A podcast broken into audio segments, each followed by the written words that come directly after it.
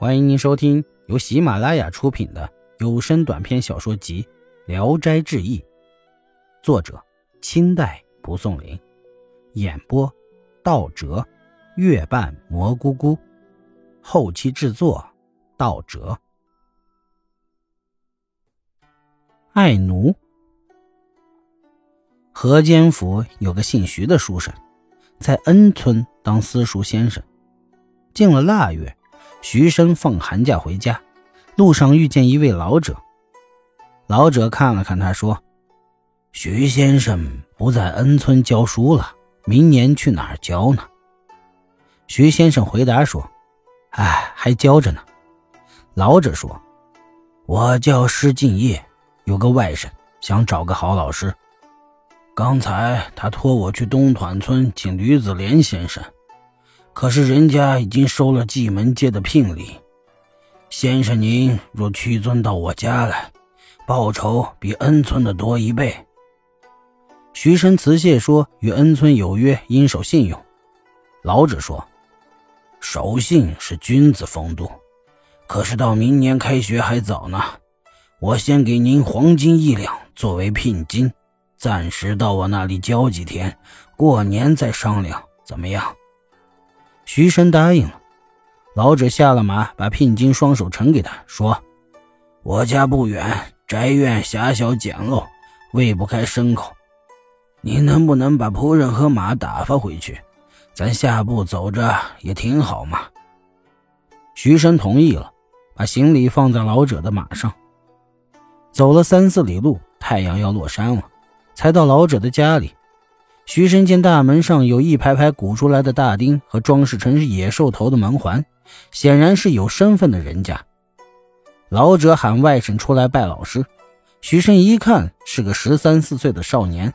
老者说：“我妹夫叫蒋南川，生前做过指挥使，就留下这一个孩子，倒不笨，只是娇惯了些。”有先生您教他一个月，一定胜过他读十年书。不一会儿，摆上了丰盛的酒宴，但斟酒上菜的全是女子。一个婢女拿着酒壶在一旁伺候，她约摸十五六岁，风度模样很美。徐生有点动心。宴罢，老者吩咐给徐生准备了床铺休息，才辞去。天不亮，少年就来读书了。徐生刚起来，就有婢女捧着毛巾、脸盆来了。这个婢女就是昨晚那个拿壶的，一日三餐全是他伺候。晚上他又来打扫床铺。徐问：“为什么没有男仆？”婢女只是笑不言语，铺好了被子就走了。第二天晚上又来，徐生用调戏的话试探他，他仍然只是笑，也不拒绝。徐生便跟他一块睡了。婢女对徐生说：“俺家没男人，外头的事儿全靠施舅舅。我叫爱奴，夫人很尊敬你，怕别的婢女干活不干净，才派我来的。今天这事千万保密，免得被人发觉了，咱俩都丢脸。”有一夜，两人睡过了头，公子来上课碰上了，徐生很难堪，心中不安。